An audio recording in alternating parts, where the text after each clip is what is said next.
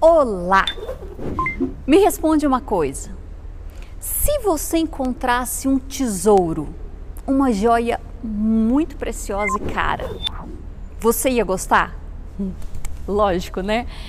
Então, se você encontrasse um tesouro assim muito valioso, a palavra de Deus ela diz que quem encontra uma esposa encontra uma joia, encontra um tesouro.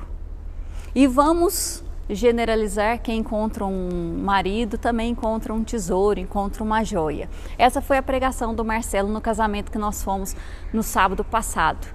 E eu achei muito interessante. Ele ainda falou comigo: fala isso no papo de mulherzinha, vai ser legal.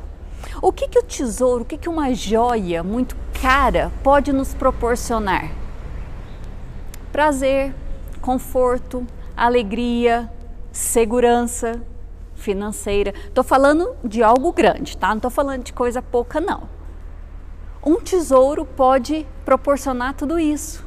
E a palavra de Deus diz que quem encontra uma esposa, quem encontra um esposo, é como se encontrasse um tesouro, uma joia. Aí você pode virar para mim e falar assim: Thelma, tem uma bijuteria lá em casa. Ai, que dó. É, olha, se você já casou com uma bijuteria, Vamos orar para levar uns banhos aí, para pelo menos ficar folhado. Desculpa. É, a gente tem que divertir um pouco aqui, né? Porque chorar, a gente já poderia chorar por muitas coisas. É, então, se você já é casado, se você já é casada, então vamos orar, né? Para que Deus possa ir trabalhando no coração dos dois e o casamento vá melhorando em nome de Jesus. Mas se você ainda não casou, Entenda isso. Deus, ele tem para você um tesouro, uma joia para viver ao seu lado. Sabe, não é qualquer coisa. Ele quer que você encontre uma pessoa que vá te trazer segurança, que vai proporcionar para você alegria, prazer, vai cuidar de você. Quando a gente tem uma joia, a gente cuida né? A gente não coloca de qualquer jeito, em qualquer lugar. Não, a gente cuida. Então é isso que Deus tem para nós num casamento. Algo prazeroso, algo feliz, algo que realmente tenha valor na nossa vida. Que nós possamos ter o objetivo de ser joia, ser um tesouro na vida do nosso cônjuge. Você proporcionar isso a ele, você proporcionar isso a ela.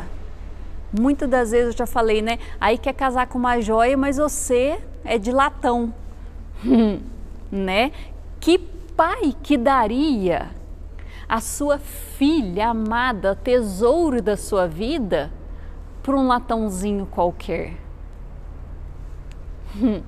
Eita Deus! É, e vice-versa, entendeu? Então, que você tenha expectativa você que ainda não casou, você que está orando pelo seu futuro esposo ou pela sua futura esposa, entenda que você, ao encontrá-lo, tem que ser uma joia, tem que ser um tesouro, mas que você entenda que você também foi preparado por Deus para ser isso na vida dele. E não deixe, para finalizar, não deixe para valorizar o seu tesouro depois que você perdeu. Infelizmente, muitas pessoas são assim. Muitas pessoas não procuram dar as qualidades de uma joia para o seu cônjuge. Aí chega um momento que o cônjuge não aguenta mais e ele quer desistir de viver essa vida ruim. Aí que o, o ser vai falar assim: nossa, eu tinha um tesouro nas minhas mãos e eu não valorizei. Então, que com você não aconteça isso. Em nome de Jesus, que possamos realmente ser joias e ter joias nas nossas mãos, ser bênção e receber a bênção que é o nosso cônjuge na nossa vida. Que Deus te abençoe, que realmente o seu casamento seja uma bênção.